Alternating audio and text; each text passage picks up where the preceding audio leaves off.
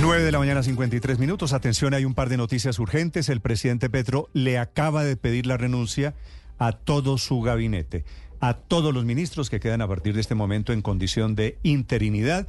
Este era el muy anunciado e inevitable Ricardo Remesón en el gabinete Petro. Sí, señor Néstor, anoche hubo... Año y medio de gobierno, Sí, otro remesón. Sí, obviamente, Néstor, eso estaba cantado desde octubre del año pasado y el presidente había sido muy paciente, había estado intentando pedirles a los ministros unos mejores resultados en cuanto a ejecución, que es lo que más le preocupa de la baja ejecución de varios ministerios, y se han venido presentando una serie de hechos que decían y hacían prever que esto era inminente. La semana pasada en el Pacífico el presidente criticó en público a varios de sus ministros. No necesariamente esos son los que van a irse del gabinete. Anoche hubo un consejo con todos sus colaboradores cercanos, consejo de ministros, se extendió más de lo previsto, el ambiente no fue el mejor, fue bastante tenso, el presidente pidiendo resultados y al final de la reunión el presidente Petro les dijo, necesito que este jueves a primera hora todos ustedes de manera protocolaria presenten su carta de renuncia. Eso eh, Sí, está en pleno de- desarrollo. De manera protocolaria quiere decir, se van varios de ustedes. Claro, eh, eh, no se van a ir todos, pero el presidente No, queda bueno. con plena libertad de saber quiénes siguen y Muy bien. quiénes no siguen de su gabinete. Esta es la primera noticia. Repito, urgente. Gabinete del presidente Petro, esta mañana renunciado, el presidente Petro pide renuncias. Segunda noticia, que no tiene nada que ver con esta. Se va por unas razones diferentes. El director de planeación, tal vez uno de los hombres ideológicamente, en teoría, Víctor, más cercanos al presidente Petro, pero con quien venían los roces desde hace tiempo. Unas diferencias conceptuales alrededor de todo, de hidrocarburos, de presupuesto. Muchos temas diferenciaban al doctor Jorge Iván Palacios, un economista de la Universidad, Jorge Iván eh, González, corrijo uno de los economistas de la Universidad Nacional más respetados en la izquierda de Colombia. Pero esta mañana le notificó al Comité Directivo de Planeación Nacional que se va y además se van varios de los subdirectores de planeación.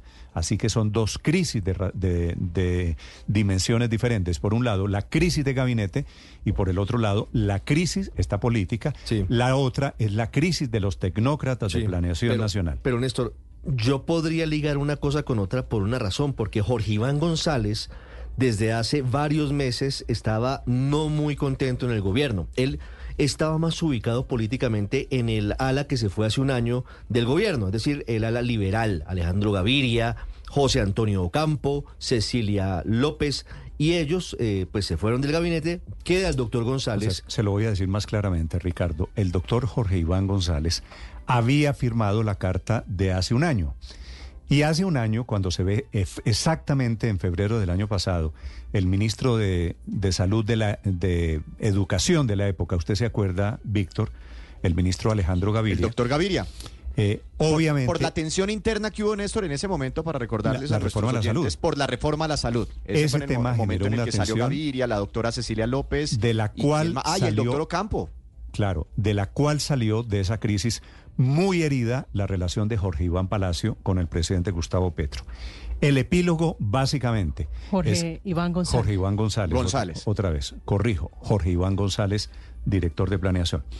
El epílogo de ese capítulo es que el doctor Jorge Iván González se va. Esa situación tensa, llena de regaños, llena de mutuas recriminaciones, no tenía cómo sostenerse. Lo informa anoche también en el Consejo de Ministros, se lo notifica esta mañana al Comité Directivo de Planeación Nacional y se está produciendo, Víctor, esta mañana un efecto cascada. Con Jorge Iván Palacio se van varios de los directivos de planeación, entre ellos algunos de los subdirectores de ese, que es un departamento fundamentalmente lleno de tecnócratas en la economía colombiana. Y, y desde afuera, el doctor González era percibido como una de las personas más sensatas dentro del gobierno en medio de esta polarización. Néstor, recuerde que el presidente Petro ha tenido un discurso antipetróleo y antiminería. Y el doctor González dentro del gobierno era el que decía, no, al petróleo no hay que acabar, no hay que aumentar la producción petrolera. Entonces la gente decía, bueno, pero este señor sí está trabajando con ese mismo gobierno. Él reconocía los errores del gobierno por la baja ecu- ejecución presupuestal. Él, él invitaba mucho al sector privado a trabajar, a trabajar juntos, a, para atender esos, esos puentes, esos lazos. En fin, desde afuera era percibido como muy sensato y pues este, este remesón en DNP pues deja muchas dudas, ¿no? ¿Quién va a implementar el Plan Nacional de Desarrollo del, del presidente Petro, que es uno de los proyectos eh, bandera y otras cosas, otras cosas que están caminando por ahí? Traducción, Víctor. Ah. Ido el adulto responsable. El doctor, mucho, el doctor Jorge Iván Palacios. La pregunta es, ¿quién es el perfil no solo de quien llega a Planeación Nacional? Eh, Jorge Iván González. González, Jorge Iván.